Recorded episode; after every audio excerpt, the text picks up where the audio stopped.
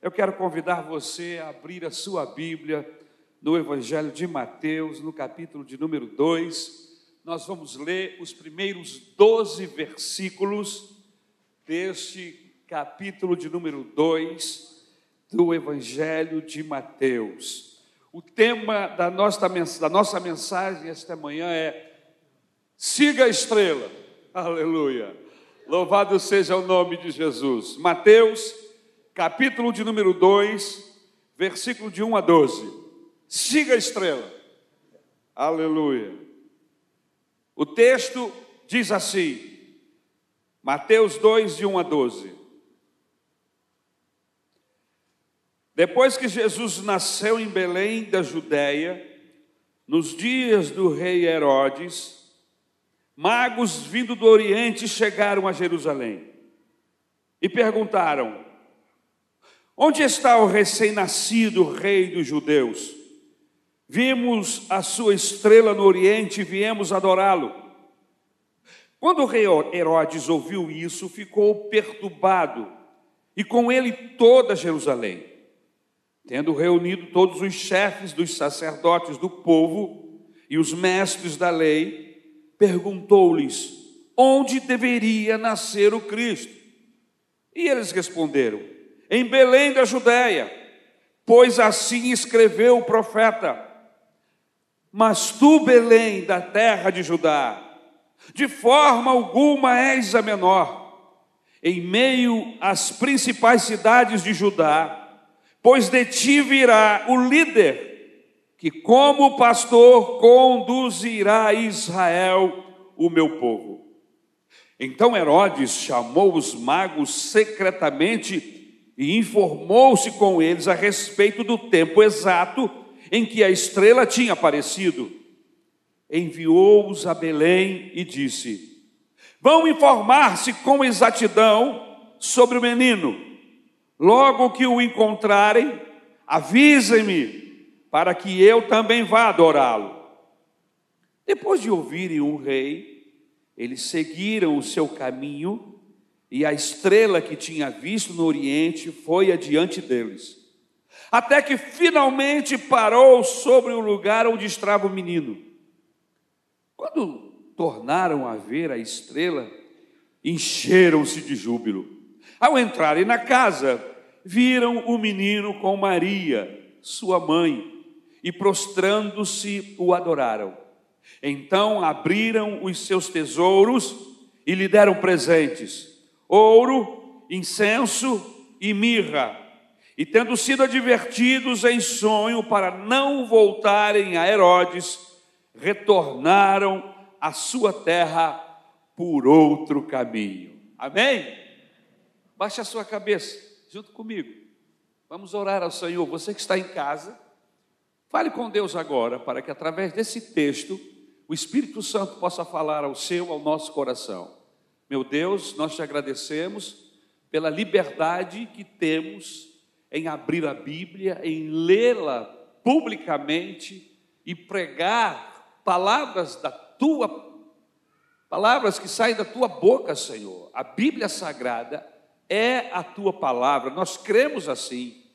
Senhor, que o teu Espírito Santo possa nos conduzir esta manhã que nenhuma pessoa aqui presente, ou mesmo aquela que está em casa, nos assistindo através da internet, todos, ó oh Pai, todas essas pessoas possam ser impactadas, tocadas pelo Teu Espírito Santo, através desta mensagem, desta palavra. É o que eu rogo em nome do Senhor Jesus. Amém e amém. Siga a estrela. Irmãos, esse texto é um texto muito importante. É um texto muito bonito também. O texto que nos fala dos processos que antecederam o nascimento do Senhor Jesus Cristo. E eu vejo, meus irmãos, neste texto, um total controle de Deus sobre todas as circunstâncias. Amém? A história do Natal nos mostra isso. Como que o Senhor se antecipa, revelando a magos, a sábios do Oriente, fazendo com que eles, estudassem os céus e descobrissem uma estrela, segundo os estudiosos, e o próprio texto nos diz, eles estão andando atrás dessa estrela há meses, e essa estrela vem guiando-os exatamente até o lugar aonde o menino estaria para que eles pudessem adorá-lo. Então, meus queridos, esse aparecimento da estrela de Belém é uma prova de que há uma ação de Deus direta sobre essas circunstâncias que envolve o aparecimento, o nascimento da pessoa do nosso Senhor e Salvador Jesus Cristo. Mas o que me chama a atenção, e eu quero pontuar como o primeiro tópico desta mensagem, é que para se ver estrelas é necessário olhar para cima. Olhando para baixo, nós não vemos estrelas, nos distraindo com os processos das, das, das nossas vidas com as dificuldades, ou até mesmo com os nossos sucessos, nós nunca olhamos para cima. E o que me chama a atenção no texto é que há uma estrela que está apontando para um determinado momento. Há uma estrela que está direcionando um grupo de pessoas para um determinado lugar.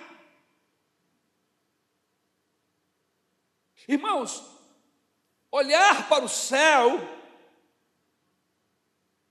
quando olhamos para o céu, nós vemos estrelas, vemos o tamanho do espaço que envolve o nosso planeta, vemos a grandeza desse, desse espaço chamado sideral, conhecido, estudado pelos nossos cientistas, aonde eles não conseguem definir tamanho, calcula-se o tamanho do espaço, aonde a Terra está metida aí.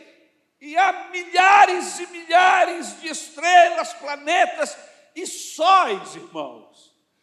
Dentro do nosso sistema solar nós temos um Sol, mas não existe apenas o nosso sistema, há centenas, milhares de outros sistemas e cada um com um sol, há milhares de sóis espalhados em todo o universo, e para nós são como estrelas que estão a milhares e milhares de anos-luz aqui da nossa Terra.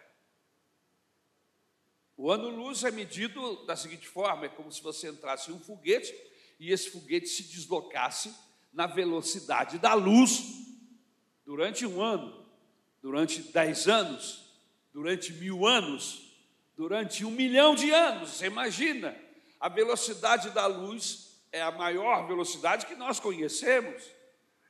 São 300 mil quilômetros por segundo. É muita coisa. Você acende, você liga aqui, ela acendeu lá. É violenta a velocidade. Os nossos corpos não suportariam esta velocidade, ela é muito grande, é a maior que nós conhecemos. Pois é, a distância de alguns planetas do nosso, irmãos, é de um milhão de anos-luz. Um milhão de anos viajando na velocidade da luz, irmãos, é muito longe. É muita distância. Quando olhamos para o céu, nós descobrimos tudo isso. Mas quando nós olhamos para o céu, nós também abrimos uma porta para a espiritualidade abrimos uma porta para o Criador, abrimos uma porta para a manifestação de Deus na nossa vida. Então, olhar para o céu não é só olhar para o espaço, para estrelas, para planetas, para sóis, não, mas é também abrir o coração para que Deus venha intervir na minha e na sua vida. Esses homens, esses sábios, porque pararam para olhar para o céu, que eles sempre apreciavam, descobriram uma estrela diferente, uma estrela que movimentava-se e que queria lhes dizer alguma coisa. Você quer manifestação de Deus na sua vida? Você quer portas de Deus abrindo para você? Olhe para cima. A Bíblia Sagrada diz que é de cima que vem o socorro, é de cima que mora, é em cima que mora o nosso Deus, é de cima que Ele estende a sua mão para nos tocar e nos arrebatar e nos abençoar. A estrela que orientou esses sábios era mais do que um fato de astronomia. Eles descobriram que além da ciência, e a verdadeira ciência, irmãos, não trabalha contra a Bíblia. A verdadeira ciência comprova o que a palavra de Deus já diz há muitos, muitos e muitos anos. Essa estrela nova, no processo especial, eles olhando para cima, eles descobrem algo novo. E uma vez que eles não apenas estudavam o posicionamento das estrelas, mas eles também estavam de olho na, nas palavras, nas profecias, eles entenderam que algo especial estava para acontecer. O nascimento de uma criança que iria revolucionar o mundo a partir do seu nascimento. E a estrela foi um sinal sobrenatural de Deus. Os sacerdotes e doutores da lei, estes não olhavam mais para o céu, não olhavam mais para cima, olhavam apenas os seus escritos, e por isso estavam alienados, e por isso perderam a sensibilidade das orientações de Deus. E eu temo, meus irmãos, eu temo, meus irmãos, que nós estejamos vivendo dias semelhantes aos dias, aos dia, ao dia do nascimento do Senhor Jesus, aos dias deste nascimento. Porque o grupo religioso que era para estar na expectativa do nascimento do Filho de Deus, não estavam nem aí, não tinham sensibilidade não perceberam o mover de Deus. E eu temo que a igreja de hoje também está olhando para outro lugar, está olhando para o mundo, está olhando para a sua própria vida, está olhando para as circunstâncias e estão perdendo o mover de Deus. A Bíblia Sagrada diz que a qualquer momento, este Cristo que nasceu, aleluia, morreu e ressuscitou, vai voltar para buscar a sua igreja. E a Bíblia diz que são muitos os sinais do céu e da terra. Mas por que aqueles homens religiosos da época só olhavam para baixo? Só olhavam para o tamanho do nariz que eles tinham? Perderam a sensibilidade e as orientações de Deus e estava tão claro. Irmãos, era só olhar para cima. Quem olhasse para cima iria ver a estrela. Era um farol iluminando, guiando, aleluia. Quem olhasse para o céu poderia vê-la, mas somente poucos entenderam aquela mensagem. Irmãos, nesse texto eu entendo que olhar para o céu significa manter a porta aberta para o sobrenatural de Deus. Irmãos, nós somos racionais, a nossa fé é racional, mas ela também é sobrenatural. A gente, às vezes, por causa da nossa incredulidade, nós damos passos desorientados por Deus e passos limitados porque nós não usamos a nossa fé. Quem anda com Deus precisa estar aberto para o sobrenatural. Quem anda com Deus precisa estar aberto para o milagre. Aleluia! Pois é isso que eu vejo na Bíblia, meus irmãos. Aqueles homens estavam seguindo uma estrela que já era um milagre acontecendo, um astro que aparece em um processo especial para orientar aqueles homens o astro estava no céu. Eles três, aqueles homens, conseguiram perceber. Mas e os demais? Olharam, mas não entenderam. Olhar para o céu significa manter a porta aberta para o sobrenatural de Deus. Qual é o conselho, pastor? Fique atento. Não feche a questão antes de ouvir a opinião de Deus.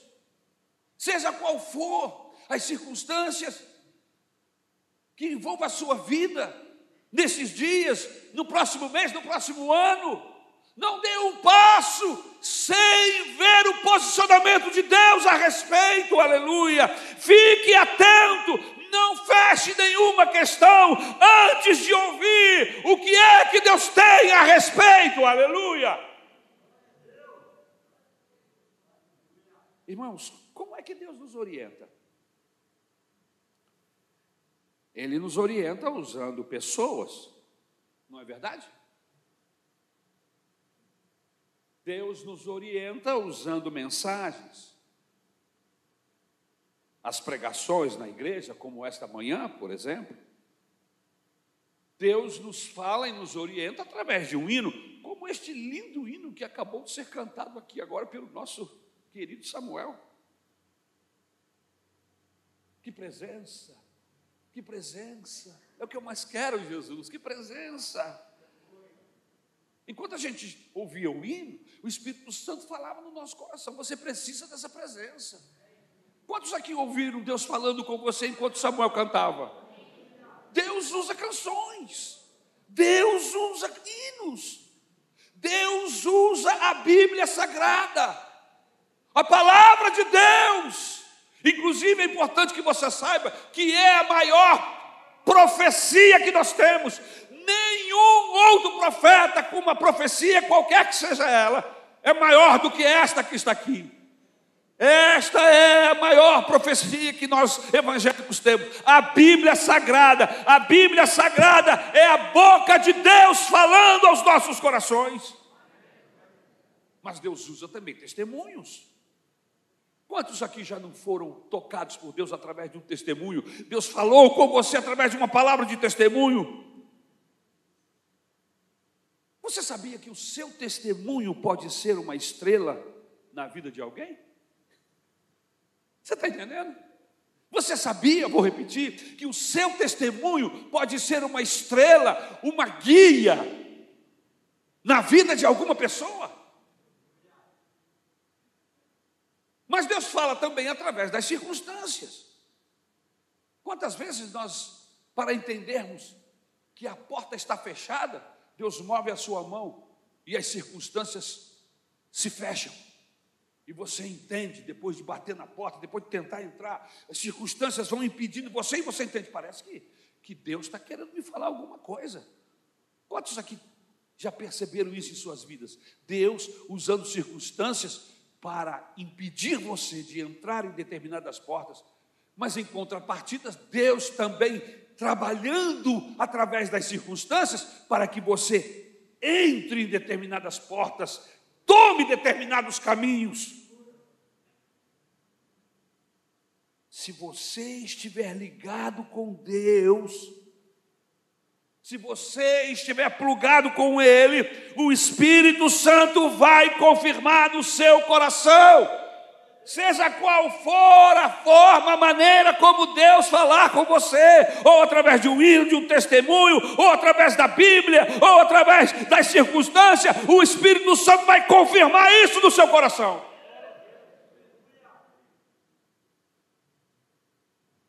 Mas em segundo lugar, irmãos, aquela estrela também aquela estrela ia adiante deles. É o que está aí no versículo 9. Você fechou a Bíblia? Mantenha a Bíblia aberta. A estrela ia adiante deles. Sabe o que, é que eu entendo quando eu vejo isso aqui no texto? Quem é que estava guiando aquela estrela, irmão? Deus. Aquela estrela era um farol de Deus para iluminar o caminho daqueles, daqueles sábios. Aqueles homens vinham sendo conduzidos já de, há muito tempo e de uma terra longínqua. Eles não eram hebreus, não eram judeus, eram homens de outras nações. Agora veja, Se Deus está guiando aquela estrela, e aquela estrela ia na frente deles, eu entendo que Deus precisa estar à nossa frente. Nós crentes, nós que caminhamos com Deus, nós não podemos ligar o automático e achar que com o piloto automático a gente vai chegar. Não. Com o piloto automático você até se desloca de um lugar para outro a partir de um determinado momento da viagem dentro de um avião. O, o piloto aciona o piloto automático e, e ele vai conduzindo assim como o Waze te conduz para determinados lugares, geograficamente falando, Assim também, nas estradas do céu, os aviões se deslocam para um lado e para outro, através de caminhos sinalizados por um piloto automático, mas deixe-me lhe dizer uma coisa: ninguém vai chegar no céu através de piloto automático, não, irmãos. Se você ligou o piloto automático, significa que você tirou a atenção do que está acontecendo. Se esses homens desviassem os olhos daquela estrela, eles se perderiam. Eles estavam atentos ao mover da estrela. Quem está atento ao mover de Deus não pode andar no piloto automático. Quando ligamos o piloto automático, isso acontece muitas vezes dentro de um voo, em uma aeronave, você nem sabe. Mas o piloto do avião liga o piloto automático e avisa para o piloto: olha, estamos em voo de cruzeiro, piloto automático, eu vou dar um pulo ali no toalete. Ele vai para o toalete. Em alguns casos, dependendo, ele vai até descansar, dormir. E o piloto automático vai. Só que, se eles enfrentarem uma tempestade repentina, embora isto é previsível hoje pela ciência, pela tecnologia, mas se algo abrupto acontecer, eles precisam voltar correndo para a cabine, desligar o piloto e segurar o manche com as mãos. E dar mais força, mais aceleração, ou diminuir a aceleração. Ir para a direita ou para a esquerda. Irmãos, isso o piloto automático não faz. Quem faz é o piloto. Em nome de Jesus, preste atenção na sua vida. Preste atenção no caminho que você está traçando. Preste atenção nos movimentos, nas tempestades que aparecem no horizonte, nas circunstâncias que estão vindo contra você. Se você estiver com o piloto automático se distrair, você pode entrar direto no meio de uma tempestade, porque não prestou atenção, porque deixou de ser orientado por Deus. Gente que anda com Jesus, anda com manche na mão e olhando. A Bíblia diz que a estrela ia diante deles. Muitas vezes, principalmente quando nossa vida está dando certo, a gente tem a tentação de ligar o piloto automático.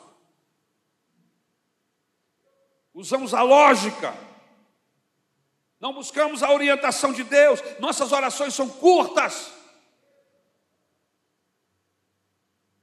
No universo de possibilidades, o único que vê o futuro é Deus. O único que sabe o que vai acontecer com você ou comigo daqui a meia hora, uma hora, um dia, dez anos, cinquenta anos, é o Senhor do céu. Por isso, preste atenção no mover de Deus, preste atenção para onde Ele está querendo te conduzir. Pode ser que ele entre à esquerda e você, como está no automático, não veja. Siga em frente. Irmãos, foi exatamente isso que aconteceu com os religiosos da época. Jesus nasceu, andou entre eles, e eles não perceberam que Deus estava com eles ali, em carne e osso. Que religiosidade é essa? Que o alvo da religião estava com eles. Deus, o Todo-Poderoso, estava com eles. E eles não perceberam. E ainda o mataram. Veja o nível de cegueira. Veja o nível de insensibilidade espiritual. Vejam como eles estavam cegos, não perceberam Deus. Eu me lembro de um dos conselhos, desde que eu li esse texto há mais de 30 anos atrás. Nós passamos por ele outra vez agora nessa leitura. Sempre que eu leio a Bíblia, eu passo por ele e eu torno a grifar. Últimos dias de Davi, Davi estava se despedindo, estava velhinho, estava morrendo. Ele chama o seu filho Salomão, e o primeiro conselho que ele dá ao seu filho é: Salomão, meu filho, perceba Deus no seu caminho, perceba o movimento de Deus na sua vida. As coisas, quem anda com Deus, as coisas não acontecem por acaso, há um propósito há um direcionamento, perceba Deus na sua vida.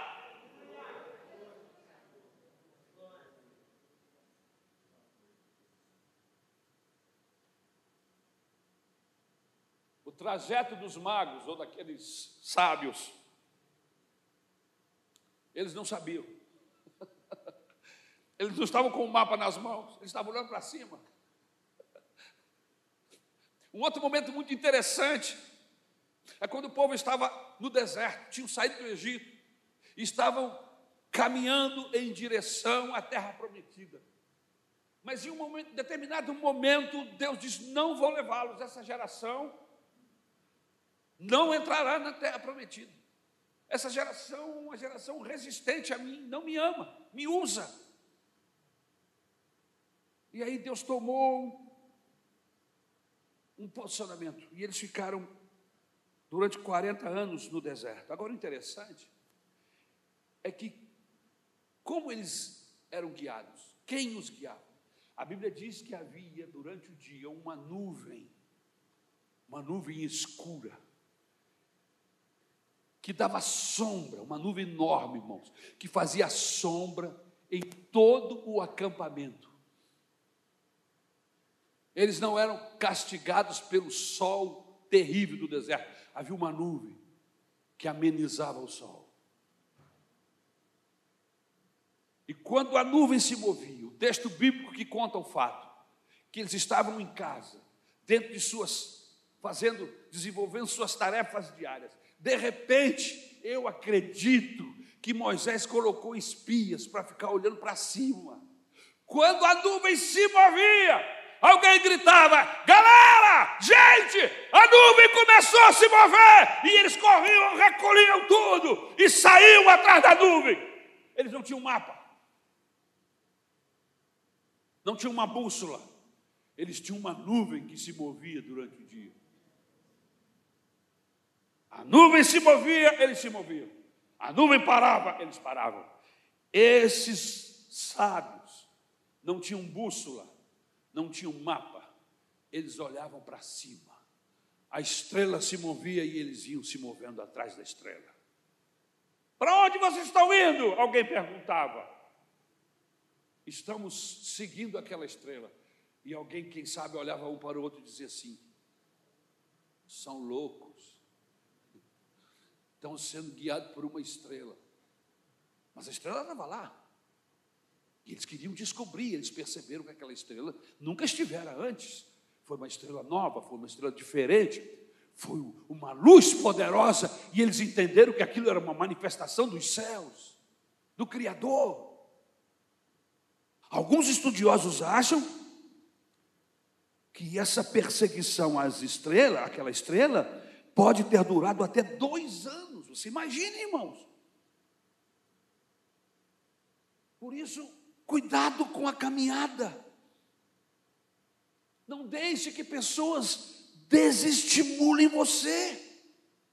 Não deixe que as críticas ao Evangelho, não deixe que as críticas à igreja, não deixe que os problemas da vida, as circunstâncias contrárias, as doenças, tire você do foco. Tire o seu olhar de Deus. Continue olhando para cima. Continue com seus olhos no Senhor. Aleluia.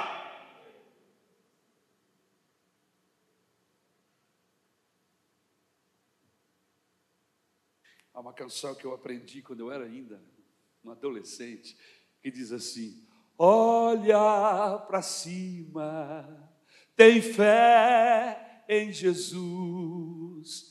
Não desanime, carregue a sua cruz. Jesus, que era santo, sua cruz carregou, foi até o fim, não desanimou. Olha para cima, tem fé em Jesus. Não desanimes, carregue a sua cruz. Jesus que era santo, sua cruz carregou, foi até o fim, não desanimou.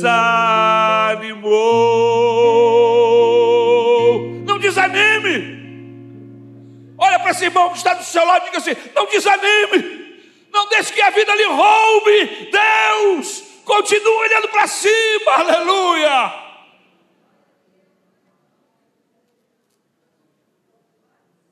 Eu sei que virão dias nublados, dias aterradores. Terá dias que você não verá estrelas. Mas se você não está vendo a estrela, então não se mova. Se você não está vendo Deus a coisa, então não se mova. Se você não está vendo a ação de Deus, então não se mova. Nós precisamos aprender a ser guiados por Deus, não apenas em, em grandes circunstâncias, mas nas pequenas atitudes, nos processos menores. Preste atenção. Em terceiro lugar, ao orientar os estrangeiros, nós vemos a universalidade da mensagem de Cristo. Olha que coisa interessante. Ao orientar esses homens que nem judeus eram, nem hebreus eram, a gente começa a entender a graça de Deus. O plano de Deus maior era alcançar toda a humanidade. Ele não faz distinção de pessoas, de países, ele ama o homem, ele ama o pecador, ele é totalmente, o seu coração está totalmente voltado, inclinado para salvar e abençoar gente. E pessoas que dão lugar a Deus se preocupam com gente, se preocupam com pessoas. Eu não tenho nada contra os cachorrinhos, são criaturinhas maravilhosas. Eu não tenho nada contra os gatinhos, eu não tenho nada contra os animaizinhos tão bonitinhos, tão fofinhos, mas eu deixo-me dizer uma coisa: a maior preocupação de Deus é com gente. Eu vejo pessoas gastando uma grana mensal com um cachorrinho, com, com um gatinho, que lindinho, que fofinho e não traz um quilo de alimento para ajudar uma pessoa carente, necessitada. Tem alguma coisa errada com esse evangelho que você diz crer? Eu não estou dizendo que você maltrate o animal, porque isso é pecado. Eu não estou dizendo que você abandone ah, os seus animais. Eu, eu, eu, eu acho que existe espaço para tudo. Mas espera aí, um animal é um animal. Pessoas são pessoas. Irmãos, é distinta. Se eu trato animais melhores do que pessoas, eu estou com algum problema, eu preciso de médico, eu preciso ser curado, eu preciso de equilíbrio. Se eu trato animais melhores do que crianças, do que meus filhos, do que meu esposo, do que minha esposa, eu sinto lhe dizer, mas você precisa de um psiquiatra e precisa também de oração da igreja.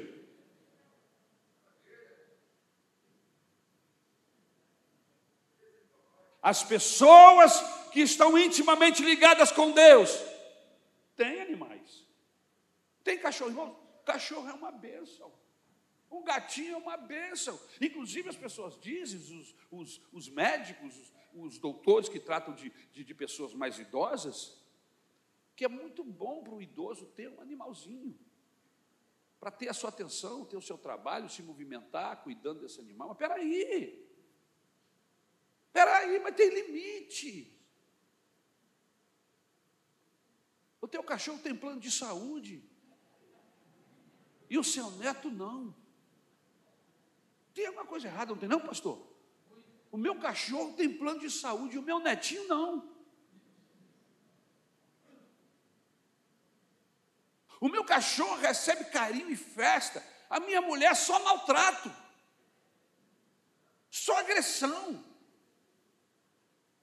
Tem alguma coisa errada com essa sociedade onde pessoas estão ficando em segundo lugar. Na Bíblia Sagrada, Deus se preocupa com tudo, mas Ele ama você, e por sua causa, Ele enviou seu filho para morrer na cruz. Jesus não morreu por cachorrinhos e nem gatinhos, irmãos, Jesus morreu por gente, por pessoas. Vocês estão me entendendo? Nada contra a criação de animais. Inclusive, quando eu ficar mais velho, eu vou arrumar um. Mas com certeza minha esposa vai ter a minha atenção maior. Dorme com o cachorro, mas não dorme com a mulher. Tem alguma coisa errada? E vice-versa. O marido dorme na sala e o cachorro dorme com a mulher. Tem alguma coisa errada.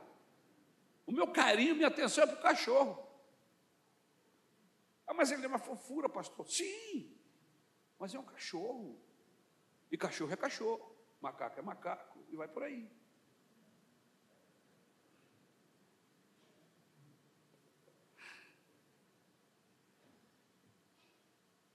Sabe o que, que significa isso, irmãos? Esse terceiro ponto aqui, quando Deus revela-se para um grupo de sábios que estão seguindo uma estrela, e é Deus que está guiando essa estrela essa estrela é, é algo que Deus fez que aparecesse, uma estrela especial.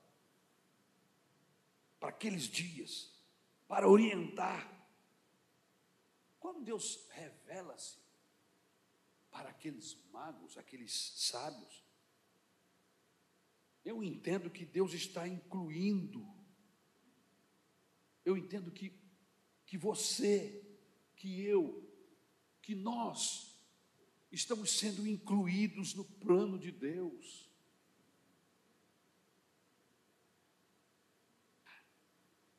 O anjo, quando anuncia Jesus para Maria e para José, eles dizem que o alvo de Jesus era perdoar o pecado do teu povo. Quando Jesus manda os seus discípulos, ele manda que ele saia na primeira e na segunda vez que ele, faz isso, pregar o Evangelho para todos os judeus que estão distantes, que estão perdidos. Eu vim para salvar os judeus que estão perdidos. Quando aquela mulher cananeia, suplica um milagre. Jesus disse: Não, eu, eu não vim para vocês. e aí a mulher diz assim: Mas assim como o cachorrinho está embaixo da mesa e come das migalhas que caem da mesa dos seus senhores, nós também, eu também estou aqui, esperando uma migalha que caia da mesa dos senhores. Eu sei que o almoço não foi feito para os cachorrinhos, mas se cair alguma coisa, eu estou aqui. É isso que ela estava querendo dizer. Mas veja que o plano de Deus não era só os judeus, os hebreus. O plano de Deus era alcançar gente de todas as raças, tribos, nações e língua. E eu vejo isso aqui, quando esses homens seguem Você está incluído no plano de Deus. Não importa de onde você partiu, mas você vai chegar contanto que você venha até o Messias, contanto que você, para chegar a Deus, coloque Jesus na frente, aleluia. Jesus disse: Quem quiser vir ao Pai, aleluia, vinde a mim. Quer chegar no Pai? Eu sou o caminho, a verdade e a vida. Ninguém pode vir ao Pai se não passar por mim. Não importa de onde você partiu, mas para onde você está indo.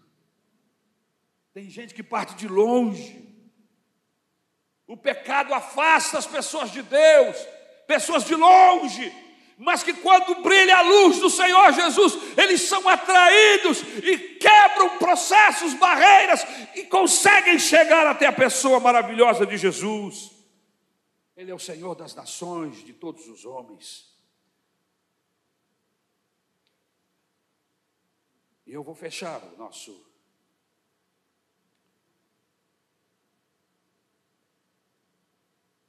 a nossa mensagem. Eu fiquei apavorado, não sei se aquele relógio parou. Aquele relógio parou, né, Samuel?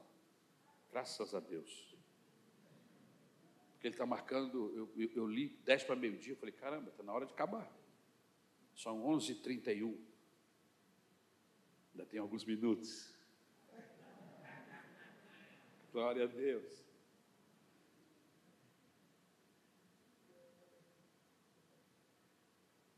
Aqueles magos, quando encontraram Jesus, os seus pais, José e Maria, perceberam que eles traziam presentes. O texto diz que eles traziam presentes. Eles trouxeram presentes. Mas Deus não precisa de nada, irmãos. Está aí no versículo 11 os presentes que foram trazidos. Agora, esses presentes nos ensinam, há um ensinamento atrás desses presentes. Eles queriam dar algo precioso ao menino Jesus, ao rei que estava nascendo. Ele era o rei, eles sabiam disso, mas queriam dar o que lhes era precioso.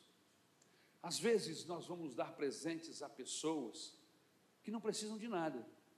São pessoas abonadas, bem empregadas, recebem seus salários, administram muito bem, e você fica até meio constrangido em dar presentes a uma pessoa, e você diz: assim, o que, é que eu vou dar para Fulano? Ele, ele não precisa de nada. Ele tem de tudo.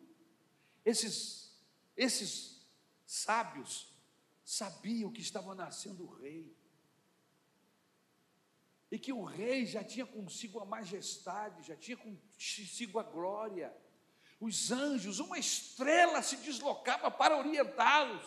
Ora, um rei que consegue mover com os astros vai precisar de algum presente meu, mas eles queriam presenteá-lo. E eles deram para o rei aquilo que era precioso para eles. E o que era precioso para eles? O ouro. Tu és rei. E nós queremos te presentear com algo muito precioso para nós, o ouro. Mas o que é uma porção de ouro para quem tem todo o ouro do universo?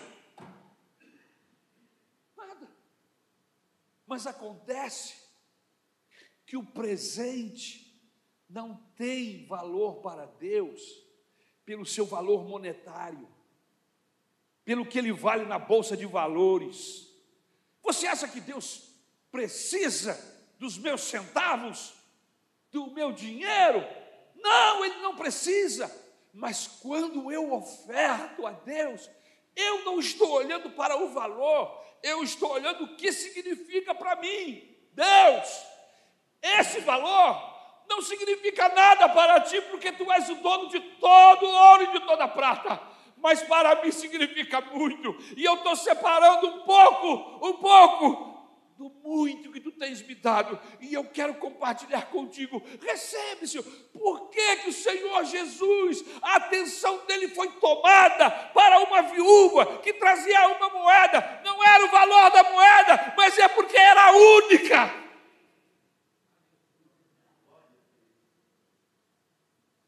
Por isso não adianta você trazer um caminhão de dízimo e colocar no, no, na salva ou depositar direto na conta da igreja. Não adianta, ainda que se você fizer isso vai ajudar bastante, mas eu vou dizer uma coisa: se essa oferta é para Deus, você precisa colocar na outra balança, na balança do seu coração. O que isso me custa? Foi o que o Davi disse quando ele quis sacrificar. E alguém que estava perto disse: Eu já tenho os bois e tenho a madeira a lenha, e eu vou dar isso para que o Senhor possa sacrificar a Deus. E Davi olhou para ele e disse: Mas como eu posso sacrificar a Deus algo que não me custe nada? Como é que eu posso dar alguma coisa para Deus se o que eu estou dando não me custou nada? Irmãos, quando eu dou a minha oferta ao Senhor, eu penso o seguinte: sabe qual é o meu pensamento? Eu não estou doando dinheiro, eu estou doando vida. Vida. Esse dinheiro não entrou fácil no meu bolso, ele não entra na conta, na minha conta corrente lá no banco, assim, do nada. Eu preciso trabalhar, eu preciso suar a camisa, eu preciso remar na galé para poder ganhar esse tostão. Ele não é fruto de roubo, não é fruto de facilidades. Por isso, quando eu oferto para o Senhor, eu estou ofertando vida. O que vale esse valor? É só você multiplicar, pegar o valor que você está dando, multiplicar pelos dias e depois pelas horas, e você vai descobrir quanto é que vale. Isso aqui custou uma hora de vida, pastor. Para eu conseguir esse dinheiro aqui, foi uma hora de vida trabalhando, foram duas horas, foi uma semana inteira. E aí, quando eu penso dessa maneira, eu não estou colocando dinheiro na salva, eu estou colocando uma porção de vida, e é isso que Deus olha, é a porção de vida que eu estou dando, isso tem cheiro suave diante do Senhor. Momento ofertório não é momento de dar dinheiro para Deus, não é momento de colocar dinheiro para a igreja, não. Momento do ofertário é o momento que eu dedico vida, porção de vida. Você está entendendo, igreja? Ele era rei, eles sabiam disso, mas queriam dar o que lhes era precioso, por isso trouxeram ouro. Tu és rei.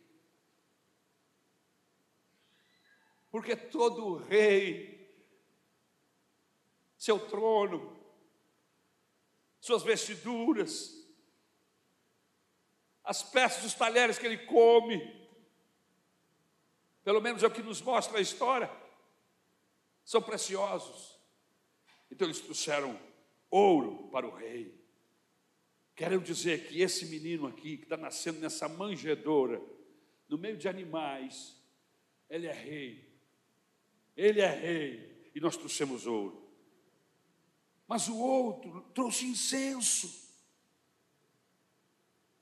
perfume, ervas aromáticas que juntas e amassadas e com determinados olhos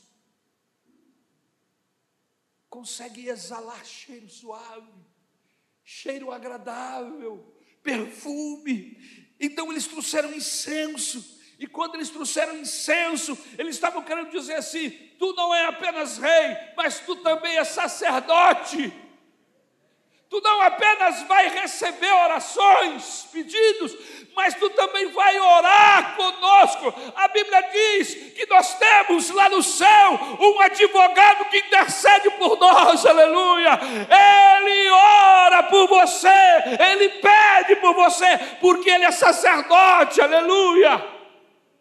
E sacerdote no Antigo Testamento era mediador, mediava Deus para o povo, ele mediava, ele levava as orações até o lugar santíssimo e falava com Deus, ele ouvia Deus no lugar santíssimo e levava para o povo, sacerdote, aquele que media o povo de Deus, entre Deus.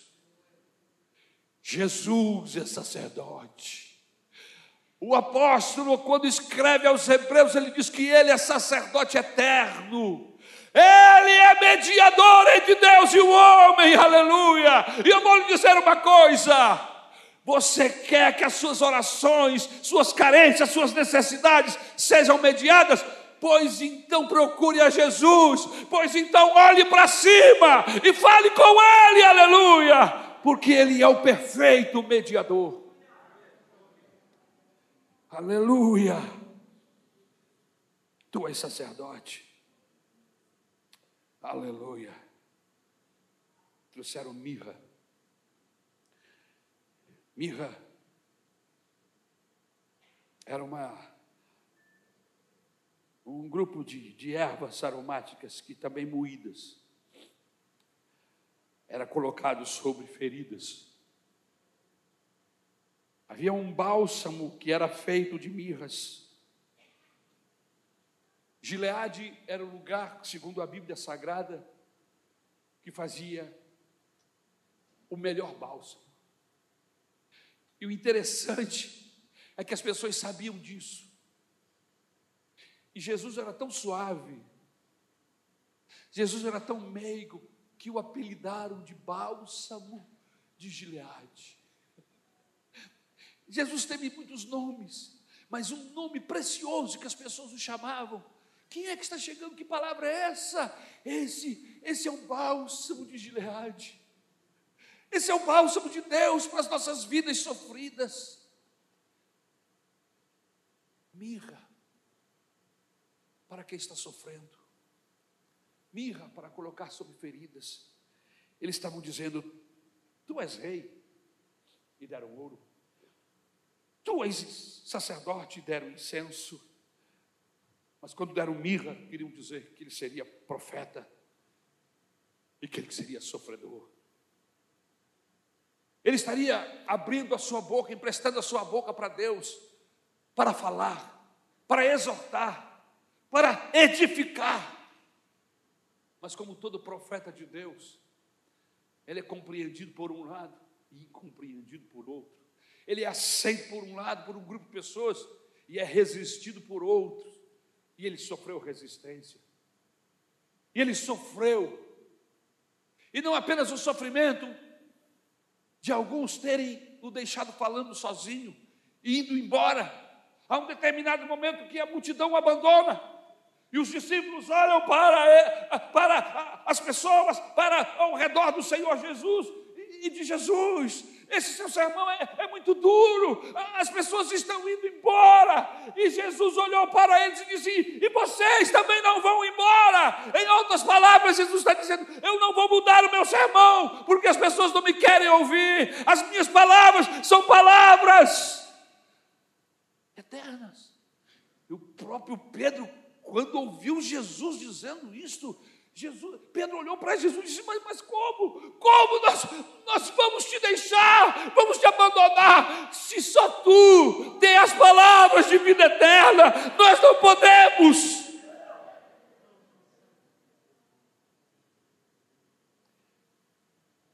Mirra. Esses homens deram aquilo que era precioso para eles. O que é que você tem dado para Jesus? O que é que nós temos dado para Jesus? Migalhas? O que sobra? Gastamos o nosso dia, os nossos anos, semana após semana, mês após mês. O que nos resta? Damos o resto para o Senhor. Desde a última quinta-feira que se comemora o Natal comilança, para falar a verdade, nos últimos 15 dias. Quantas festas, sejam elas pequenas ou maiores, foram promovidas desde o seu trabalho até aqui na igreja, até culminar na festa do dia 25, do dia 24, da noite do dia 24. Quantas? Quantos lugares você esteve? Quantos parabéns você ganhou e você deu? Some todas essas horas e me diga se estamos dando resto ou não. Olhe para o seu lado.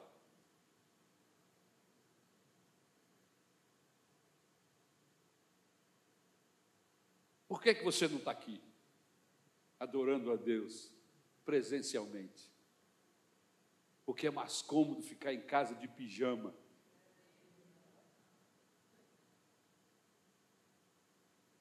Como eu posso oferecer a Deus algo que não me custe nada? Eu aprendi que desde pequenininho eu tenho que colocar meu melhor sapato, embora eu só tenha um, a minha melhor roupa, me vi bem penteado e perfumado, porque eu estou vindo para cultuar ao meu Deus.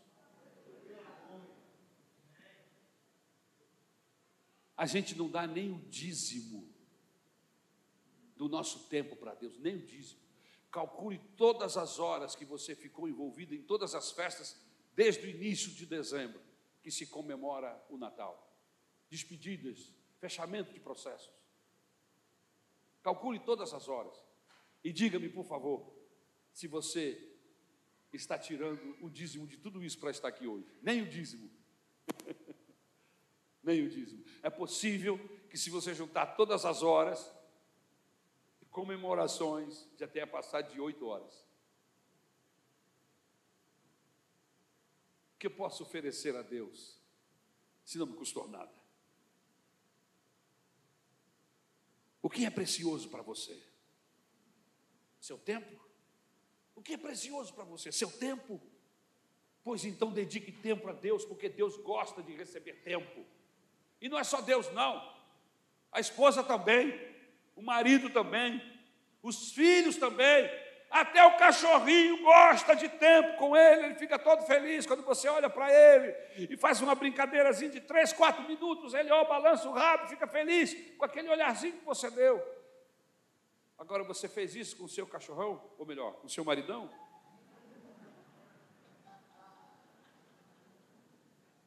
Você passou a mão na cabeça dele assim: Oi, meu amor. Com seu filho, com a sua filha?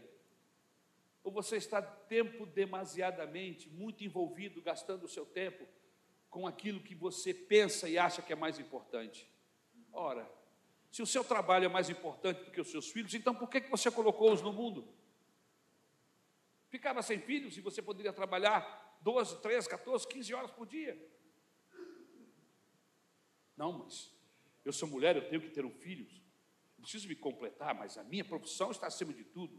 Lamento lhe informar, você está perdendo o melhor da vida. Trabalhe, trabalhe. O trabalho é digno. Mas, por favor, não deixe o trabalho roubar você da sua família. Não deixe o trabalho roubar você de Deus. Não deixe as festas, as comemorações, não deixe a sua vida ali roubar de Deus. Use a sua vida, use o seu tempo para as coisas que você ama. E se você ama seu esposo, sua esposa, se você ama os seus filhos, se você tem amigos, pois então dedique algo de precioso para eles. Tempo é precioso. Tempo vale mais do que ouro. Qualquer pessoa com 89 anos daria qualquer dinheiro para voltar a ter 30. Mas não pode. Não tem como. Dedique seu tempo para Deus, dedique seus talentos, sua diversão e até o seu descanso. Dedique seus bens, dedique sua família. Hoje Jesus te pede nada mais, nada menos do que o seu coração. Deus não quer migalhas da nossa parte, ou Ele nos tem de forma integral, Ele não nos tem. Ele quer você. Como é que eu dou o meu trabalho para Deus? Submeta seu trabalho ao Senhor. Não trabalhe para o seu patrão. Trabalhe para o seu patrão como se fosse para Deus. É isso que a Bíblia diz. E quando eu estou fazendo para Deus, eu faço o melhor. Quando eu estou dedicando o meu trabalho para Deus, seja ele qual for, seja ele qual for, eu faço melhor. Por quê? Porque eu não estou fazendo para homem, eu estou fazendo para Deus. Embora seja o homem que vai ver, mas Deus também está vendo. Dedique o seu trabalho para Deus. Dedique o seu tempo. Quando eu dedico o tempo para Deus, então significa que eu vou abrir espaços dentro do meu tempo, do meu dia, para cantar, para adorar, para louvar, para fazer aquilo que, que é precioso aos olhos do Senhor. o que é precioso aos olhos do Senhor? Gente, que eu não gasto, gasto tempo com gente, ajudando pessoas. Hã? Você tem tempo? Procure um orfanato, visite crianças, dedique uma manhã, que seja uma manhã por semana para abençoar crianças. Procure um, um lugar desses aonde há anciãos, uma casa de anciãos. Vai lá ajudar, limpá-los, contar história para eles. Vai lá, dedica algum tempo. Deus ama pessoas que gastam tempo, tempo de sua vida com gente. Gaste tempo com a sua família. Quando você gasta tempo com a sua esposa, com seus filhos, com o seu casamento, você não está só gastando tempo com a sua mulher, não. Você está gastando tempo com algo que Deus acha precioso. Família é precioso aos olhos de Deus, pois então invista tempo para a sua família.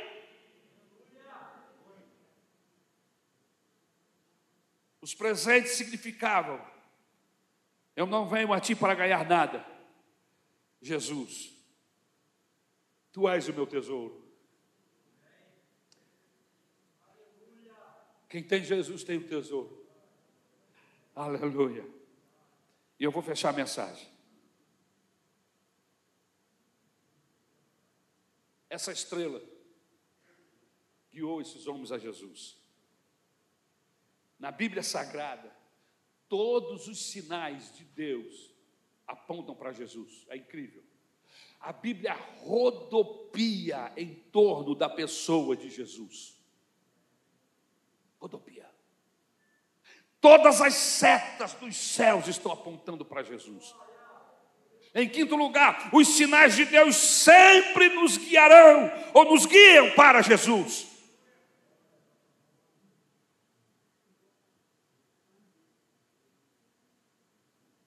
Jesus então nos mostra como agimos com amor.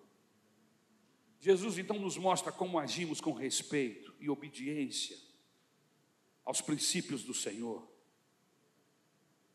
Dele, dele, da pessoa de Jesus virá todas as bênçãos que nós precisamos. Recebemos a paz, recebemos sentido para a nossa vida, recebemos salvação. No trajeto, na nossa jornada diária, vamos encontrando pessoas que nos orientam, nos estimulam a continuar na direção certa nós aprendemos a amar com Jesus.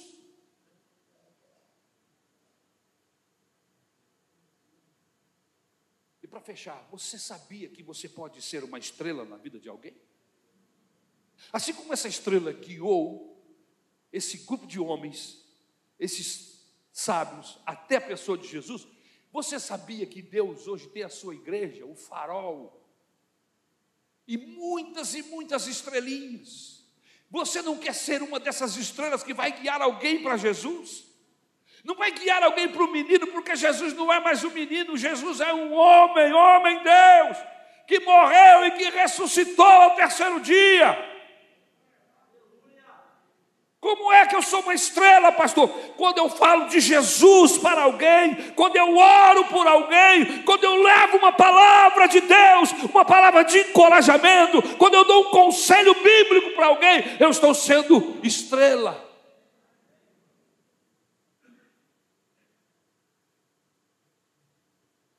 Uma coisa interessante é que, ao encontrar Jesus, sua trajetória nunca mais será a mesma. É o que diz o versículo 12. Assim como aqueles sábios, quem conhece a Jesus, muda seu destino. A Bíblia diz que depois que eles estiveram com Jesus, eles não voltaram pelo mesmo caminho. Está aí no versículo 12. Quem tem um encontro com Jesus não volta pelo mesmo caminho, não volta às mesmas práticas. Não. O que, que aconteceu? Mudou, tudo mudou, é novidade de vida.